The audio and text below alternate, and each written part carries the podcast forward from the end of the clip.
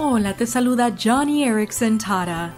Mi amiga Carol tenía la enfermedad de Lou Gehrig, una enfermedad degenerativa que debilita los músculos.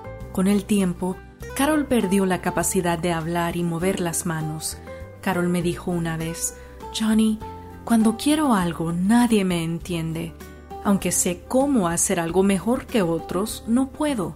Cuando decido algo, a menudo me rechazan. Duele pero cuando leo el capítulo 21 de Juan, me animan las palabras de Jesús a Pedro, que cuando Pedro fuese viejo, alguien lo llevaría a donde no quisiese ir.